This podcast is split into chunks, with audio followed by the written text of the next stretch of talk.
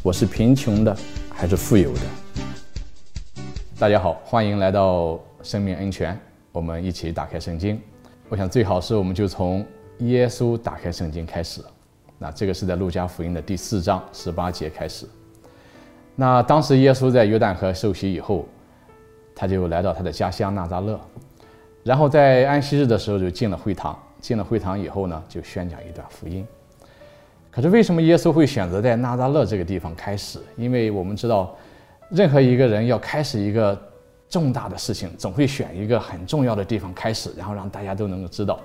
比如说现在美国正在进行呃总统大选，那很多人要跟候选人要开始竞选的时候，一定要选择一个好的地方，然后有很多的人，然后很多的记者。可是耶稣却选择了纳扎勒这么一个地方，那这个地方是名不见经传的地方，而且他去的这个会堂是他平常就去的这个会堂。那经常读到圣经读到这里的时候，我们第一个感觉是说，大概这个会堂在我脑子里面好像是蛮大的一个会堂，起码能够容纳几百人吧。可是去年我到了圣地以后去的时候，发现。到了那个圣堂去以后，发现那个会堂非常的小，大概三十个人已经坐得满满当当了。那为什么耶稣选择的这个地方没有什么特别？因为天主和人做事不一样，人做事的时候需要造势，需要很多的呃人来捧场。可是这个事情过去以后，可能一两个星期以后人们就忘记了。但是天主做事情不一样，因为天主的能力是在天主的话里面。当耶稣宣讲这个福音的时候，他的话虽然当时很小，在一个很少的人的面前讲了，可是，一直到今天两千年以后的今天，全世界在任何一个地方都有人在传播这个福音，这是天主的力量。那接下来我们看，耶稣当时去了那个会堂以后，他宣讲的是哪一段福音？那这是在路加福音的第四章十八节，我现在读给大家听。当时耶稣拿起这个呃。经卷，他说：“上主的神临于我身上，因为他给我服了油，派遣我向贫穷的人传报喜讯，向俘虏宣告释放，向盲者宣告复明，使忧受压迫者获得自由，宣布上主恩慈之年。”这是耶稣所宣讲的那一段，啊、呃，福音。那这一段福音，我们知道是《伊撒伊亚先知书》里面，差不多是在耶稣诞生以前七百年的时候。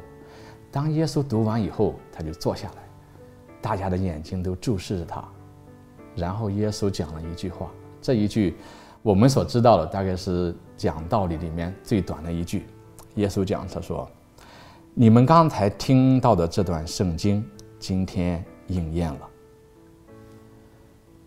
那今天我就讲其中的一句，我们开始从第一句，说派遣我向贫穷的人传报喜讯。那这一句是什么意思？那首先我们要看讲什么是贫穷的人，什么是富有的人。那很多时候我们讲说物质财富拥有的多的人，当然就是富有的人；那少的人当然就是贫穷的人。但是在这个福音里面不是这样的意思，因为谁是真正富有的，谁是真正贫穷的，是说一个人心里面有没有天主。如果一个人心里面没有天主，那就是一个贫穷的人。物质上拥有的多少，并不取决，并不决定一个人的富有还是贫穷。那耶稣来到，就是要把天主带给所有的人，带给还不认识天主的人，带给所有的这些人。那你说为什么财富拥有的多，好像也在这里也不是说真正的富有？我给你举个小例子就知道。你知道在呃我小的时候，那个时候我们生活在中国大陆啊，那个时候大家物质贫，物质都很贫乏。那我小的时候呢，因为没有什么玩具，那大家玩什么呢？就是各种各样能找到的东西，大家就一起玩。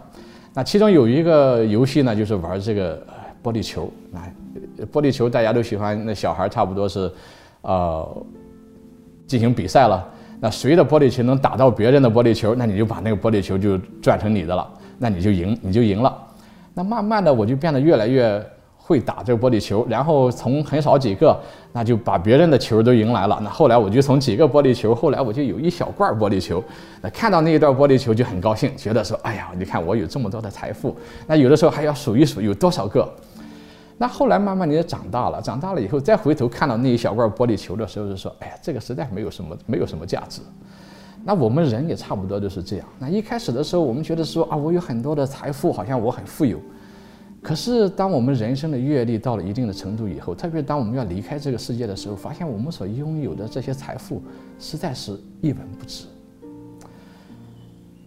那我们在这个历代都知道，说很多很多的人都经历了这样的一个过程，很多人在最后是说。实在这些物质的财富不能是真正的给我带来幸福，而真正带来幸福的是天主。那在这里，耶稣说要向贫苦的人传报喜讯，因为他来到这个世界就是要把自己给予所有的人，把这个福音带给所有的人。当一个人心里面有天主、有这个福音的时候，我们心里面有喜乐，这个快乐是真正的、是真实的，这个不是财富所能够带给我们的。那我们今天，比如说讲到说啊，谁是富有的人？我们讲说，比尔盖茨很富有啊，巴菲特很富有，还有脸书的这个呃首席执行官呃，Mark 啊，他很富有。但是实际上，他们富有并不是因为他们的财富拥有的多，而是因为他们有一颗慷慨的心，他们愿意把自己的财富捐给捐出来，让大家的人都受益。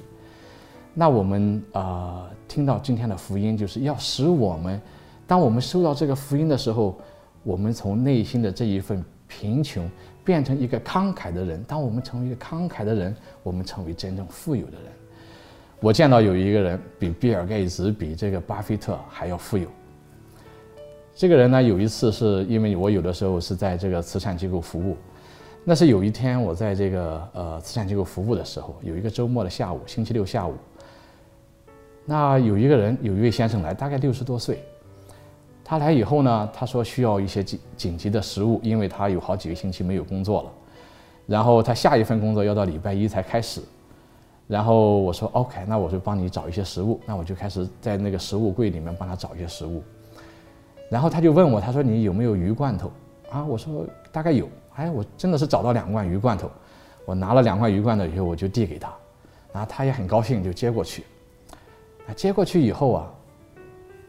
他又还了一罐回来给我，他说：“这一罐你就留给其他的人吧。”你想这一位先生，他在极度的物质贫乏当中，在很大个人还有很多需要的时候，他想到是说还有其他的人也需要。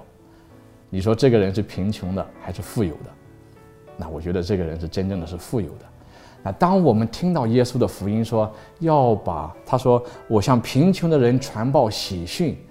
那首先，我们来到天主面前，我们要承认自己是贫穷的。当我们承认自己是贫穷的，天主的福音就可以进入到我们的心里面，因为我们的心是开放的。当我们接受了这个福音，我们自己也可以成为富有的，因为我们的心开始变得慷慨。那我们当对对对待身边的人，我们可以有慷慨的话，或者是安慰的话，或者是原谅别人的话，这些都是给他人带来喜讯。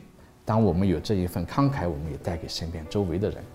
那下一次，当你在路边看到有乞讨的人，或者是在商店里面看到有孩子在那里为慈善机构捐捐一点呃募捐钱的时候，不要就简简单单从他们身边走过，好像没有看到。因为我们给出一块钱两块钱，不会使我们变得更贫穷，反而会使我们变得更富有。其实最重要的，当我们给出的时候，我们温暖别人的心。那今天我们就。说到这里，希望下一次再见，祝佑平安。